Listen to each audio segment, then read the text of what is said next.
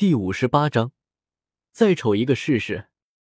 就在紫色蛇纹彻底消失的瞬间，海波东那紧闭的眼眸猛地睁开了，金光自眸子中犹如实质一般爆射而出，一股凶悍气势瞬间笼罩了整间密室。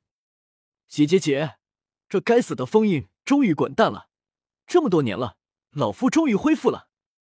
随着海波东那刺耳的笑声响起。他的身体出现了一对斗气化成的羽翼，将他整个人都托了起来，而海波东本人则叉着腰，笑得跟个二哈似的。行了，别搁那熬造型了，赶紧下来，把残图给我。这一幕看起来属实是辣眼睛，所以李来也没有惯着他，一挥手，一道斗气凝聚成苍蝇拍的形状，把海波东从半空拍了下来。被李来一苍蝇拍从天上拍了下来，海波东一脸的不爽，可能是刚刚恢复实力，有些膨胀了。他看着李来的神情，似乎都带了些桀骜不驯。你瞅啥？咋的？打算赖账呀？信不信我把你给炼成丹药呀？你再瞅一个试试。就算海波东恢复了斗皇的实力，在李来看来，他也只是一个垃圾。眼见这老小子还敢在自己面前摆出这副桀骜不驯的嘴脸，李来立刻就不干了。橘红色的一火凝聚成火龙，环绕在李来身体的周围，大有一言不合就放火烧了海波东的意思。在一火的威慑之下，海波东很快就恢复了冷静，没敢和李来硬杠。海波东连忙收敛了自己释放出来的斗气，讪笑着说道：“前辈，我怎么敢呀？”您放心，您要的东西我这就给您。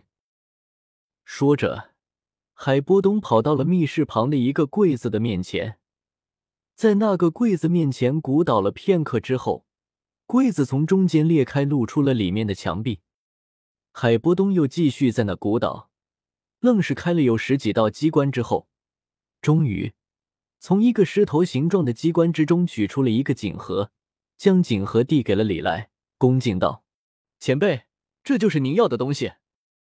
李来在一旁看的也是一阵的无语，他觉得自己已经很谨慎了，但是现在看来，海波东可比自己谨慎多了。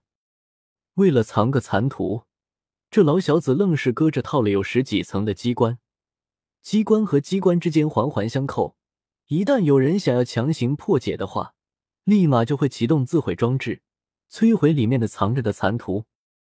难怪这老小子自信，如果自己强抢的话，无法得到残图呢。这一套接着一套的机关，李来真心是搞不定。当然，虽然过程曲折了一些，但是李来想要得到的东西，最后他确实是得到了。打开锦盒，李来看了看锦盒之中放着的图纸，发现这块残图虽然残破不堪。但是其中却蕴含着一股古朴沧桑的韵味，而且这残图之中似乎隐藏着一股无比庞大并且隐晦的灵魂力量，能够在一定程度上改变一个人的认知。来自新小群。